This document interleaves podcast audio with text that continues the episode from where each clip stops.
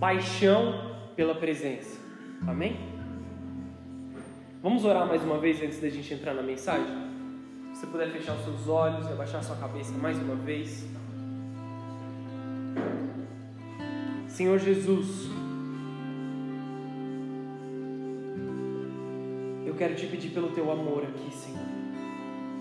Eu quero te pedir pela tua palavra, pela tua majestade santa, pela tua glória, Senhor, fluindo na minha vida,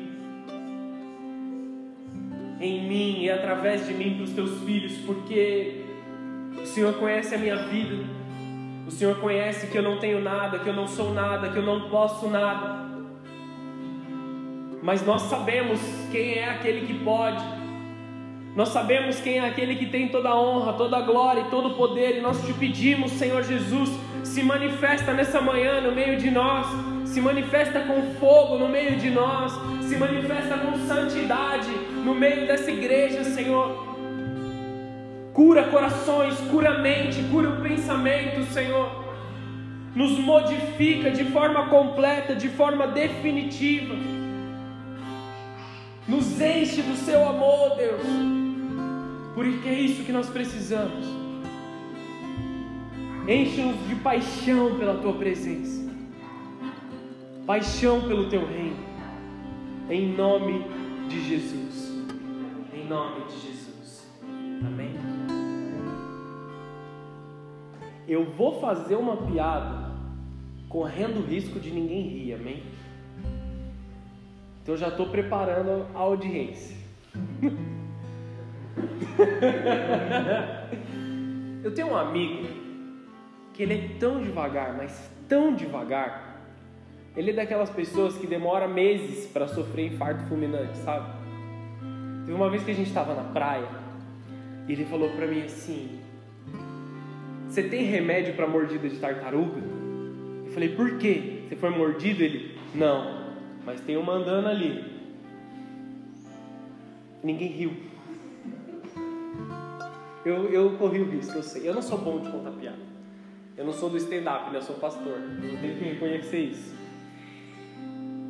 Por que contar essa piada tão ridícula no culto? Você vai começar o culto com a piada. Podia ter lido um texto. Sim.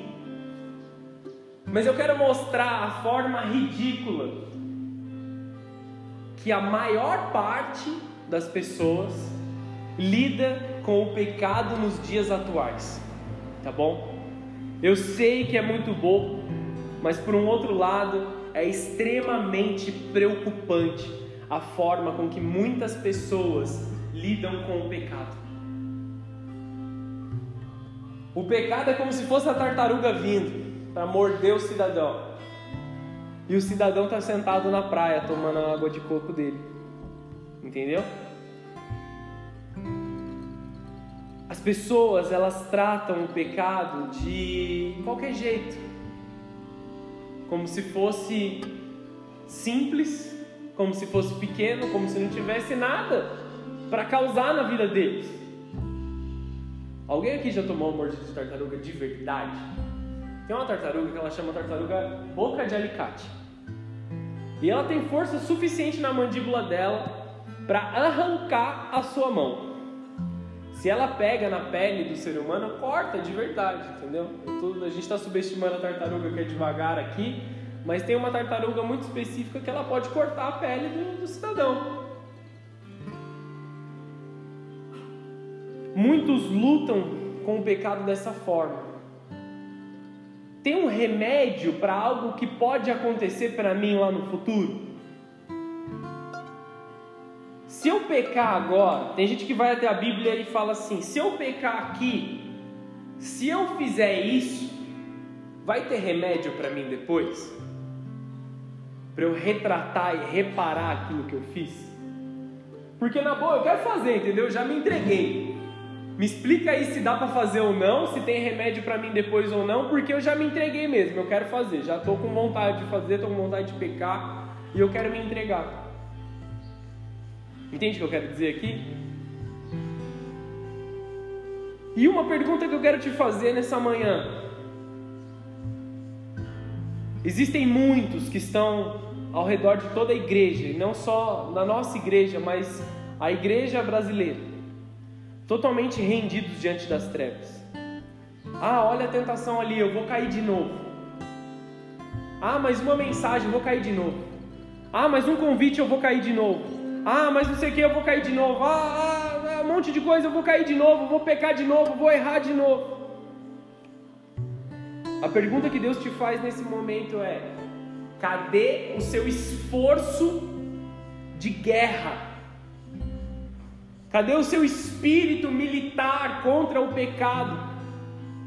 Um espírito de diligência militar para você guerrear contra as trevas. Entenda uma coisa: nós precisamos encontrar paixão por estar na presença de Deus. E estar na presença de Deus é necessariamente nos afastar das trevas. Como eu ministrei no culto passado, o texto em Tessalonicenses diz: fugir de toda a aparência do mal. Tudo aquilo que parece mal, com certeza esconde algo muito pior debaixo dele com certeza tem uma destruição muito maior para a sua vida do que aparentemente ela tem. Ah, mas é só um golinho, é só um beijinho, é só isso, é só aquilo. Esconde algo muito pior por baixo. Toda vez que alguém, eu sempre falo isso, né? Toda vez que alguém diz assim, ah, não pega nada, isso é normal, esconde algo muito pior por baixo. Amém? Vocês estão aqui? A Bíblia não é apenas um conjunto de leis sobre o qual você não pode fazer. Pelo contrário, ela é muito mais do que só um conjunto de leis de não faça, não faça, não diga. Muitas pessoas às vezes elas chegam e dizem assim: "Ah, legal, eu gostei dessa igreja, eu quero fazer parte dessa igreja. O que, que eu tenho que parar de fazer para fazer parte dessa igreja?" Querido, não é sobre o que você tem que parar de fazer para fazer parte da igreja. É sobre o que você precisa passar a fazer para estar mais próximo do seu Pai. Não são sobre atitudes que as pessoas vão ver de você, se você está pecando, se você está fazendo algo errado, mas é sobre uma, um impulso que te leva a se aproximar do Pai, a se aproximar de Deus, a estar mais próximo da presença dEle. É tudo sobre amar a Jesus e não sobre regras de sim podemos fazer, não, não podemos fazer. Não é sobre uma lei, mas sobre amor. O primeiro mandamento é amai a Deus sobre todas as coisas. Porque quando nós sabemos amar a Deus sobre todas as coisas, nós aprendemos a nos amar e amar o próximo como nós nos amamos. Fugir do pecado também é se amar.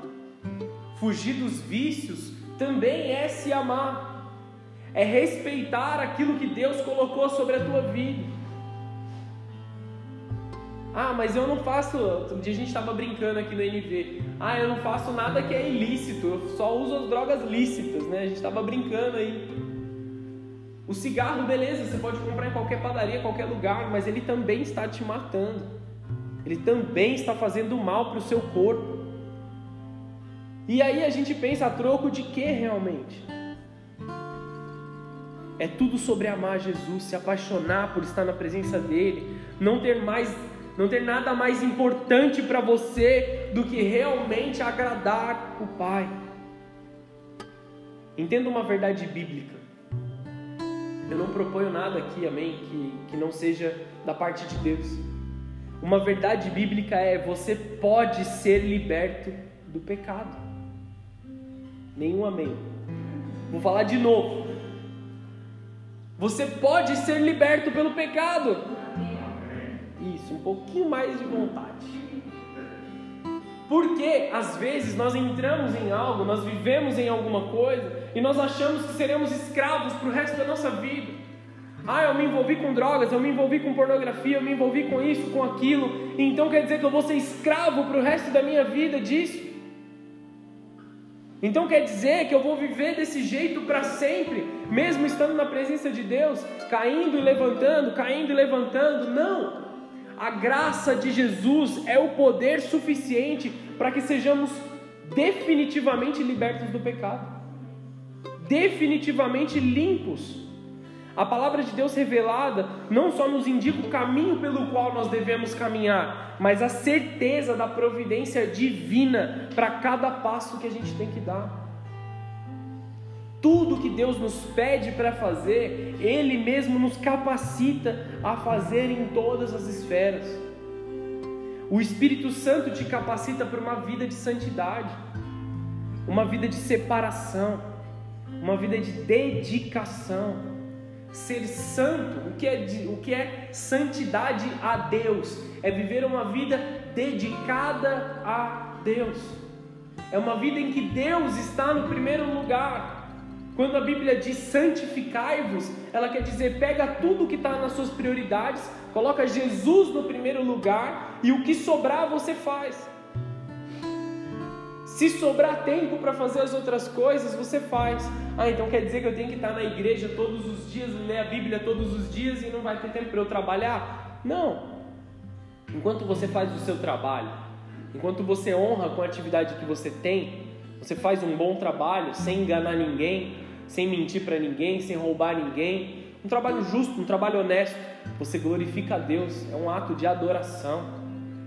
Quando você está estudando para se desenvolver mais, para adquirir mais conhecimento em alguma área, seja qual área específica da sua vida, você honra a Deus com a sua vida, fazendo de forma correta. Ah, eu vou estudar inglês, vou estudar espanhol para arrumar uma outra, uma oportunidade de emprego melhor. Faça isso, Deus vai te abençoar. Você está honrando a Deus com o seu tempo. Você está entregando o seu tempo a Deus. Amém? Ah, eu vou cuidar da minha saúde, isso é extremamente importante. Eu vou cuidar da minha saúde, eu vou fazer uma academia, eu vou ah, fazer uma caminhada, seja o que for que você gosta de fazer. Porque eu preciso viver melhor, entregar a minha vida melhor ao altar de Deus. Isso é honrar a Deus também. Então não é só sobre estar na igreja, óbvio que tudo voltará para a igreja, tudo voltará a estar aqui. Aprendemos na mensagem anterior que existe algo que vem antes do pecado, que é o desejo. Se você não ouviu a mensagem que eu preguei na semana passada, você pode ouvir aí no Instagram, também no Spotify, você pelo podcast lá você tem a oportunidade. Também não vou, não dá para eu resumir toda ela aqui agora. Mas o que vem antes de pecarmos é o desejo. Antes de eu cometer algo, eu desejei. Antes de eu cair em adultério, por exemplo, houve um processo para que eu desejasse, para que eu procurasse, para que eu conversasse, até que o, cidadão caia em adultério. Antes de usar uma droga, houve um desejo, houve um pensamento, houve um, algo na memória dele que ativou e levou ele a usar. Então nós precisamos aprender a fugir da aparência do mal, porque a aparência do mal nos dará desejos a ponto de irmos pecar. Caim foi advertido por Deus. Gênesis 4, versículo 7. Se fizeres o bem, não é certo que serás aceito, e se não fizeres o bem, o pecado está à porta, e sobre ti será o seu desejo, mas sobre ele deve dominar. O desejo vem sobre você, mas há uma necessidade de dominar os desejos que vêm sobre a tua vida. Junto com o aviso, Deus dá a resposta de como ele deve agir através da obediência à vontade de Deus. Enquanto somos obedientes, enquanto buscamos a Deus, enquanto buscamos adorar a Deus, enquanto buscamos estar na presença de Deus, fazendo aquilo que agrada ao Senhor, nós estamos resistindo ao pecado. Nós não precisamos do, do não fazer isso, não fazer aquilo, nós podemos ir direto a um lugar de obediência. A obediência verdadeira fecha a porta do desejo do pecado Como diz em Romanos 6,16: Não sabeis vós a quem vos apresentardes por servos para lhes obedecer. Sois servos daquele a quem obedeceis, ou do pecado para a morte, ou da obediência para a justiça.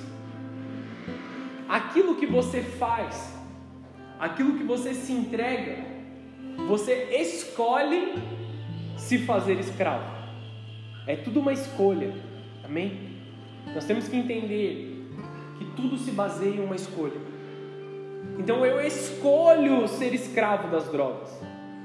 Eu escolho ser escravo do erro, da mentira. Eu escolho ser escravo da manipulação. Eu escolho ser escravo do dinheiro. Nós podemos escolher a escravidão nesses lugares, ou nós podemos servir por obediência para receber a justiça divina. O salário do pecado, ele claramente é a morte.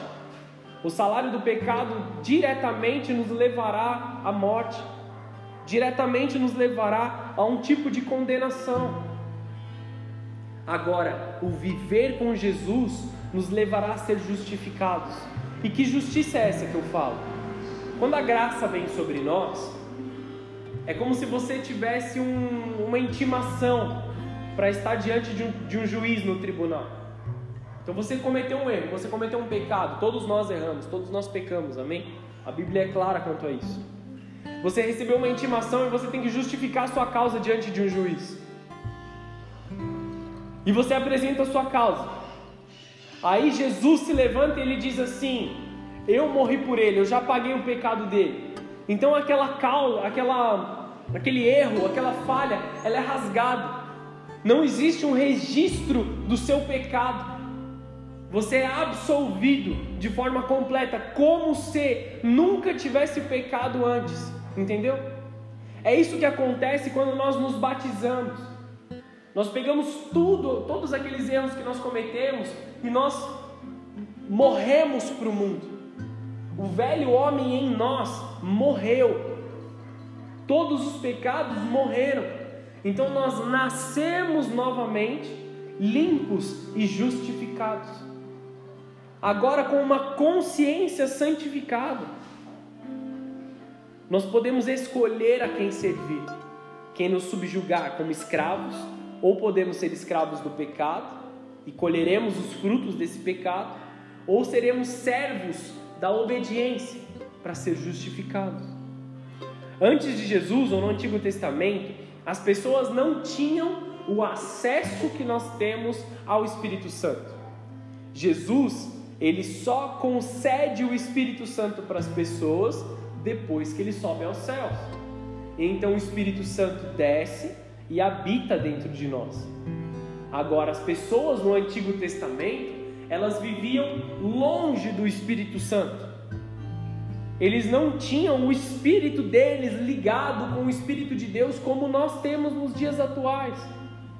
Então, o espírito do Senhor nos ensina a forma verdadeira que nós devemos viver. É uma questão e sempre será uma questão de escolha. A graça de Deus não se limita ao perdão, mas a capacidade para uma vida que agrada a Deus. Não é sobre ser perdoado. Há um tempo atrás, na verdade, nos dias atuais ainda se prega muito sobre a super graça. A super graça é tipo assim: faça o que você fizer da forma que você quiser fazer. Jesus tem perdão para você. Basta que no último dia você peça perdão e você será salvo. Isso não é a super graça, isso é libertinagem, isso é bagunça, não tem nada a ver com o Evangelho. Porque uma vez que nós sabemos a verdade, nós precisamos segui-la. Senão é rebeldia, é desobediência, é pecado. Amém? Hebreus 12, versículo 28. Por isso, tendo recebido um reino que não pode ser abalado, retenhamos a graça pela qual sirvamos a Deus agradavelmente, com reverência e com piedade.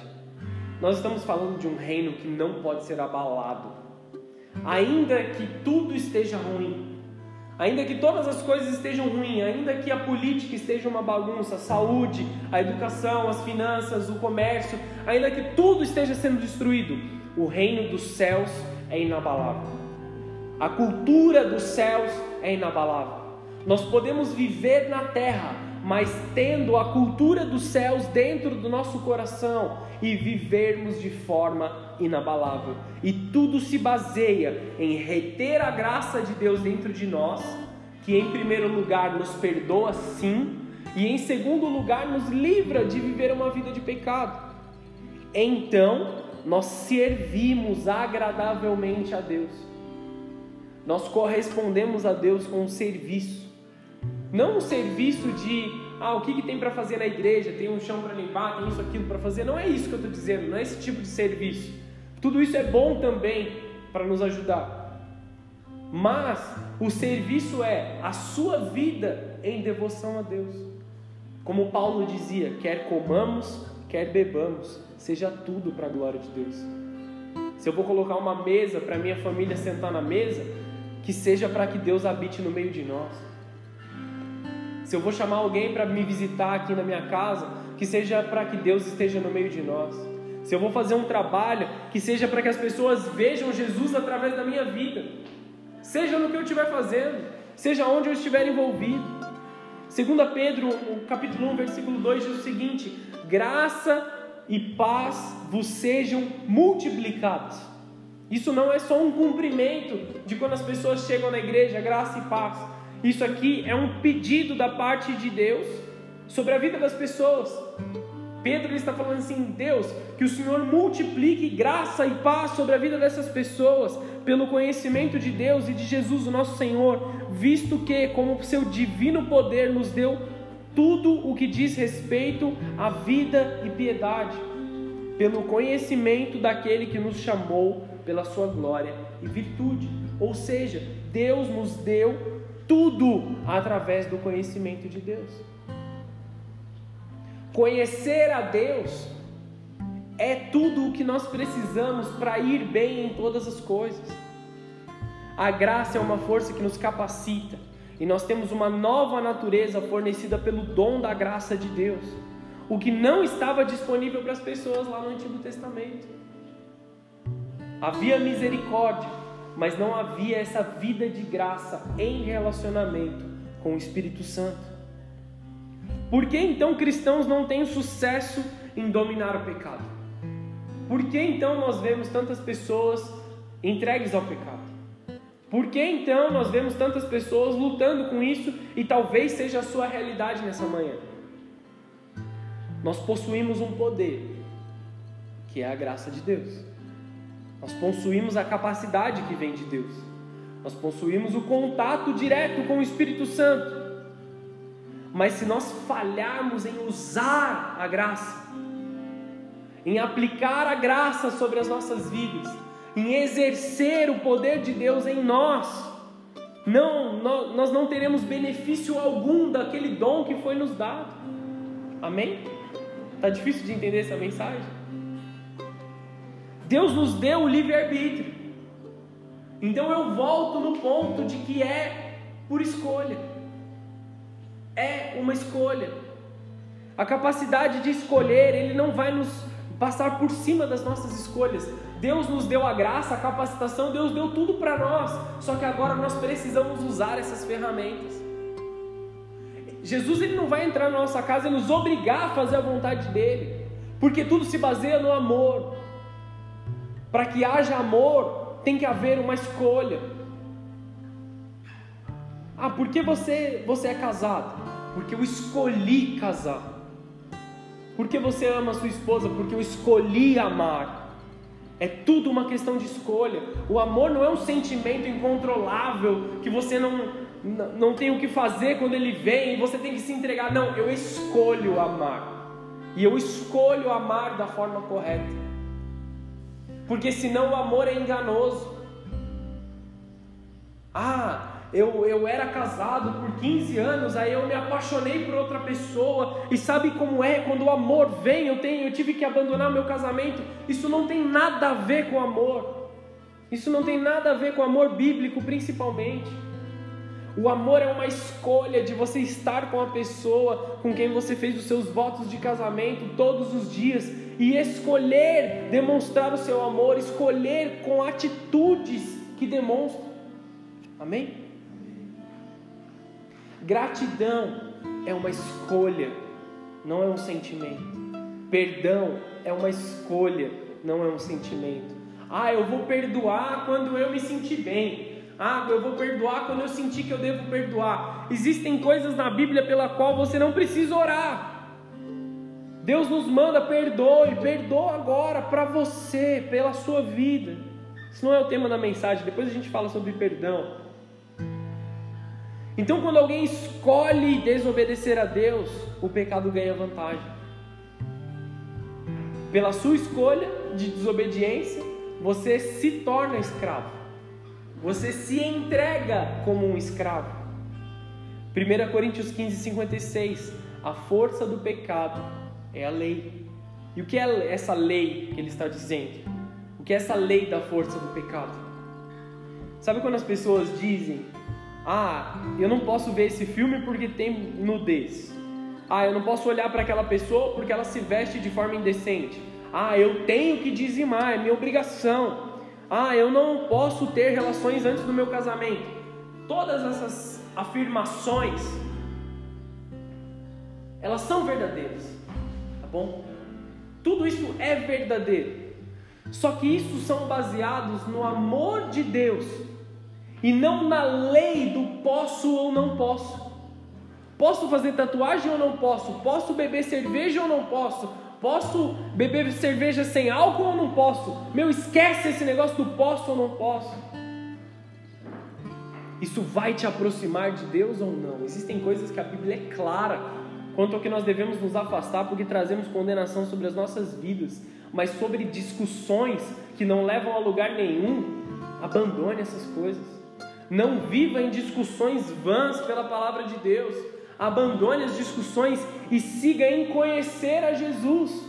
A Bíblia tem muito mais coisa que nos pede a fazer do que nos diz que nós não devemos fazer. Muito maiores são as promessas que virão da glória de Deus sobre nós do que as coisas que Jesus nos pede para abandonar. Amém? Que tipo de lei essas declarações dizem? De uma pessoa que é restringida pela palavra de Deus não uma pessoa que tem prazer na palavra. Porque quando nós amamos, é prazeroso nós abandonarmos outra coisa.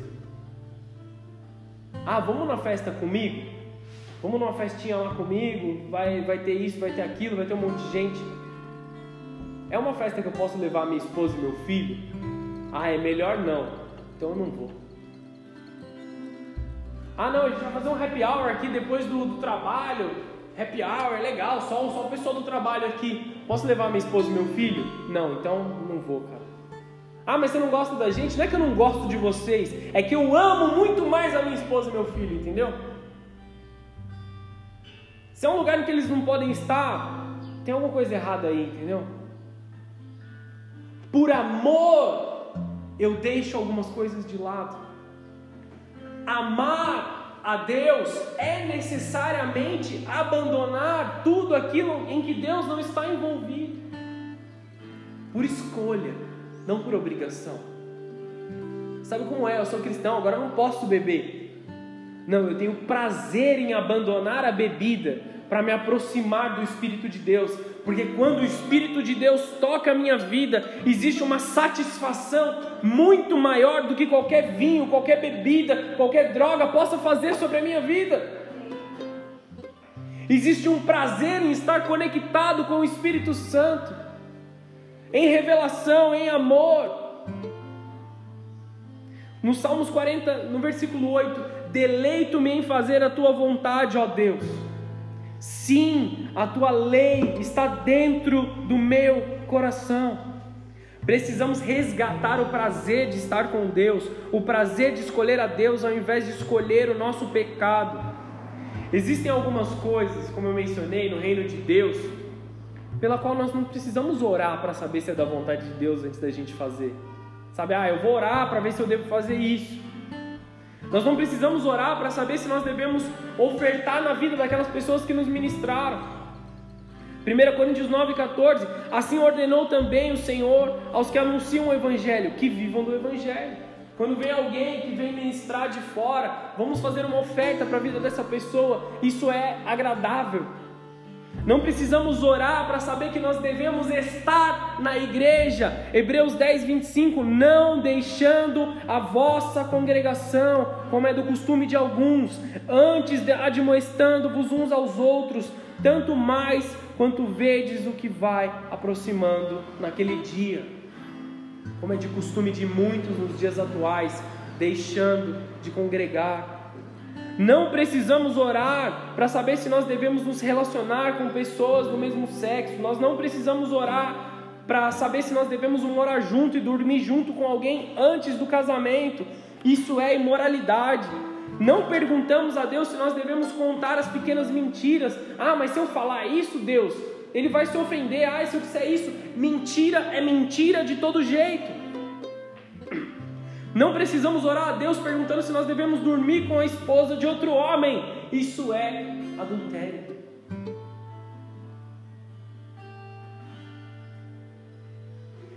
Essa lista é imensa de coisas que a Bíblia nos diz que nós devemos ou não devemos fazer. Se está na Bíblia, se está escrito, se é a palavra de Deus, faça. Não fique se questionando não fique buscando saber se é isso, se é aquilo. Simplesmente faça. Simplesmente confie. Simplesmente entregue. Obediência, ela envolve a entrega. Obedecer a Deus envolve se entregar. Hebreus 10, versículo 26. Estou chegando ao fim dessa mensagem. Porque se pecarmos voluntariamente, que aqui entre aspas está dizendo escolhendo pecar, depois de termos recebido o conhecimento da verdade, já não nos resta mais sacrifício pelo pecado. O que, que o escritor de Hebreus está dizendo? Se você já entendeu o que é errado e você escolhe fazer o errado, você tem um problema. Ele diz assim: já não tem mais sacrifício para ser feito já não tem mais o que você fazer. Você está pecando para sua própria condenação. Uma coisa é você ter uma vida longe de Cristo e ter tido vários pecados longe da presença de Deus pelo. Desculpa aí, pessoal.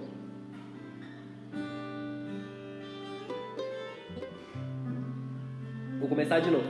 Engasguei aqui. Uma coisa é você ter uma vida antiga de pecado antes de conhecer a Jesus. Você não sabia o que era certo e o que era errado, você não sabia o que a Bíblia dizia. Só que agora você sabe. E você escolhe pecar. Então você peca para sua própria condenação. Antes as pessoas viviam pecando pela falta de conhecimento. Nós pedimos perdão pelos pecados de falta de conhecimento.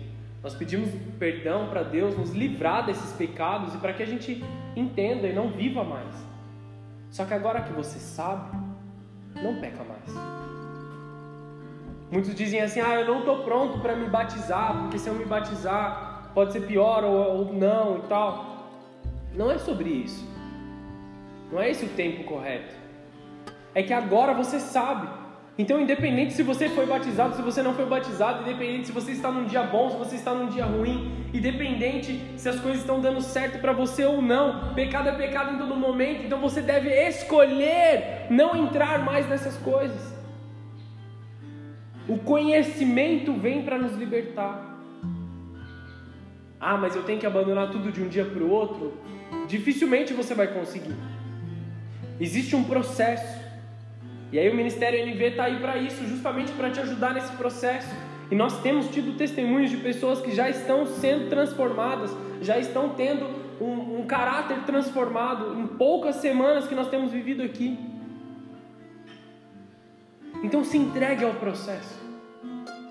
Qual o pecado que você precisa abandonar hoje? Muitos ficam adiando as suas ações de santificação por medo de pecar no futuro. Mas uma vez que você já sabe o que é errado, Deus não se agrada de você. Que você escolheu não agradar a Deus. Deus te ama acima de todas as coisas. E Ele vai continuar te amando. Só que a outra questão é: Ele se agrada de você ou não? A sua vida é prazerosa para Deus ou não? Muitos dizem assim: ah, o diabo me obrigou a fazer isso. Eu disse que Deus respeita o nosso livre-arbítrio, amém? Deus nos deu o livre-arbítrio. E Deus é muito maior do que qualquer demônio, amém? Não existe uma competição entre Jesus e o diabo. Jesus é muito mais poderoso. O diabo pega o que ele pode pegar ali, o que sobra. Porque no dia em que houver essa, essa guerra entre Jesus e as trevas, que é a vinda de Jesus nos ares, todos eles serão condenados. Amém? Não existe uma guerra entre Jesus e Satanás. Existe uma guerra dentro de você entre ouvir a voz do Espírito Santo e ouvir as trevas. Ah, o diabo me obrigou a fazer isso. O diabo colocou essa droga na minha mão. Ah, por favor, né, cara? A gente não é mais criança para ficar falando esse tipo de coisa. Graças a Deus eu nunca ouvi isso aqui dentro dessa igreja. Mas já te digo para que você não fale mais. O diabo não tem o poder de te obrigar a nada. Ele não tem o poder de fazer com que você escolha as coisas. Ele pode te enganar. Ele pode falar no seu ouvido coisas para você ir para o caminho errado. Mas te obrigar a fazer ele não pode. Me chamaram para ir beber e eu perdi a hora do culto. Não. Eu escolhi a bebida do que a Jesus, porque você sabia onde você ia chegar. Ah, não, eu só fui conversar com um amigo meu e a gente acabou usando. Cara, você sabe das coisas. A gente não pode ser inocente e minimizar situações. Nós temos que dar os verdadeiro, a verdadeira importância para cada uma das coisas. Tiago 1, versículo 14. Mas cada um é tentado quando seduzido e arrastado pelo seu próprio desejo. A palavra-chave aqui é seduzido. A gente pode ser seduzido, mas a escolha é nossa. Isso é tudo que o diabo pode fazer, te seduzir. Ele não pode escolher por você. Ele não pode te obrigar a nada. Você tem autoridade. Então, pelo amor de Deus, de uma forma definitiva, tome a autoridade na sua vida e aprenda a dizer não para as trevas. Você é chamado de filho de Deus. Satanás nunca teve essa oportunidade. Você é filho, você tem o poder, você tem a graça dentro de você, você pode ser completamente livre do seu pecado. Você tem essa autoridade do céu sobre você. Jesus ele não morreu na cruz para te dar um ingresso para os céus. E aí, enquanto você estiver na terra, enquanto Jesus não voltar, você que se vire. Não é isso que Jesus fez. Inclusive, se fosse dessa forma, para que haveria igreja? A igreja ela foi feita para edificação dos santos, edificação daqueles que receberam em fé a salvação de Cristo Jesus. Então, se a igreja existe, é para que a graça de Jesus seja manifesta através de nós e nós possamos crescer a cada dia mais, conhecendo a Jesus, santificando as nossas vidas, vencendo o pecado, livres do pecado. Quando ele morreu, ele nos libertou do poder do pecado, do poder das trevas. Receba essa liberdade sobre a sua vida hoje. Nós temos livre acesso à graça de Jesus. Receba essa revelação sobre você de ter livre acesso. Em tudo o que você deve guardar nessa mensagem, guarde esse texto. Hebreus 4, versículo 16. Esse acima de todas as coisas. O escritor de Hebreus diz: Achegai-vos, pois, confiadamente ao trono da graça, para que possamos alcançar misericórdia e achar graça, a fim de sermos ajudados em tempo oportuno. Cheguem-se com confiança ao trono da graça. Cheguem com confiança até a presença de Jesus. Quando a sedução das trevas vier, corre para o trono da graça com confiança, porque vocês serão livres da sedução. Corre até a presença de Deus com confiança para ser liberto, para receber misericórdia, para ser perdoado do seu pecado, para ser transformado dos seus vícios, para ser liberto dos seus vícios, para ser curado das doenças que vocês têm enfrentado, para ser curado das deficiências que as trevas colocaram sobre a tua vida para ser curado na sua mente também, de toda ansiedade, de todo medo, de toda dúvida. Achegai-vos ao trono da graça para receber socorro em tempo oportuno. Se você está vivendo em, um, em, um, em dias difíceis, você tem socorro liberado sobre a sua vida. Se você chegar até Jesus, se prostrar aos pés de Jesus, Ele é suficiente para te socorrer. Ele é suficiente para te abençoar. Nós temos livre acesso, mas nós só perdemos esse, perderemos esses benefícios se nós não exercitarmos a oração. Uma das formas de falhar, espiritualmente dizendo, é não reconhecer a graça que já foi te dada. Tudo isso já foi te dado. Eu entendo que talvez você não saiba ainda do poder que foi te dado mas tudo isso está nas suas mãos. Efésios 1:3 Bendito Deus Pai do nosso Senhor Jesus Cristo, o qual nos abençoou com todas as bênçãos espirituais nos lugares celestiais em Cristo. Jesus nos abençoou com todas as bênçãos espirituais. É cura que você precisa? Isso está liberado nos céus. É sanidade mental que você precisa recuperar? Isso foi liberado nos céus é alegria que foi te roubada, isso está liberado nos céus. Basta você ir espiritualmente buscar. Basta você entrar em oração e trazer esses tesouros do céu sobre a tua vida, sobre a tua casa. Converse com Deus a respeito disso. Fale com Deus. Peça a Deus. Peça perdão a Deus por dar ao pecado a força sobre a tua vida. Agradeça a Deus por libertá-lo do pecado. Perdoe a si mesmo por tudo que você tem feito, que você tem vivido. Deus vai te revelar nos próximos dias como pode ser o futuro com Ele no centro da sua vida. Deus vai te dar visões, vai te dar sonhos, vai te dar planos de como será a sua vida nos próximos dias se você escolher a Ele e escolher abandonar o pecado. não é sobre estar preso a uma lei, é sobre escolher ir a um lugar de paz, de amor, de satisfação, um lugar de galardão dos céus, que são os presentes de Deus sobre a tua vida. Por isso nós precisamos resgatar a paixão pela presença de Deus. Cantares 6, no versículo 2: O meu amado desceu ao jardim, aos canteiros de bálsamo para pastorear nos jardins e para colher os lírios. Eu sou do meu amado e o meu amado é meu. Quem pode dizer isso? Eu sou do meu amado e o meu amado é Deus. A lei de Deus ela é perfeita. Obedecer a Deus traz a bênção e a satisfação para as nossas vidas. Com o Espírito Santo é possível viver uma vida que resiste às tentações. Nós devemos orar por isso clamar por isso, mas precisamos estar ligados ao amado. Assim como o apóstolo Paulo dizia. Se você lê as cartas de Paulo, eu te aconselho que você leia.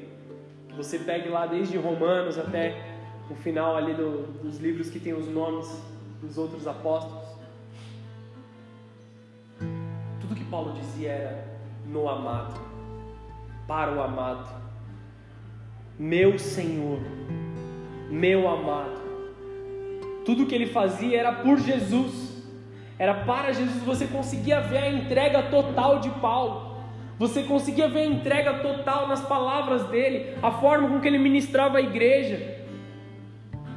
Mergulhe nessa revelação de quem é o amado. É sobre um romance eterno, sobre ser apaixonado perdidamente por Jesus. Sobre nada mais importar senão a presença de Deus. A ponto de cada minuto afastado dele é perda de tempo. A cada minuto longe de Jesus é ser triste, ser vazio. Nós precisamos correr para os braços do nosso amado. Entenda uma coisa: tudo aquilo que Deus tem pedido para que você faça, Ele tem total intenção em te auxiliar a viver. Amém? Vamos fechar nossos olhos, abaixar nossa cabeça.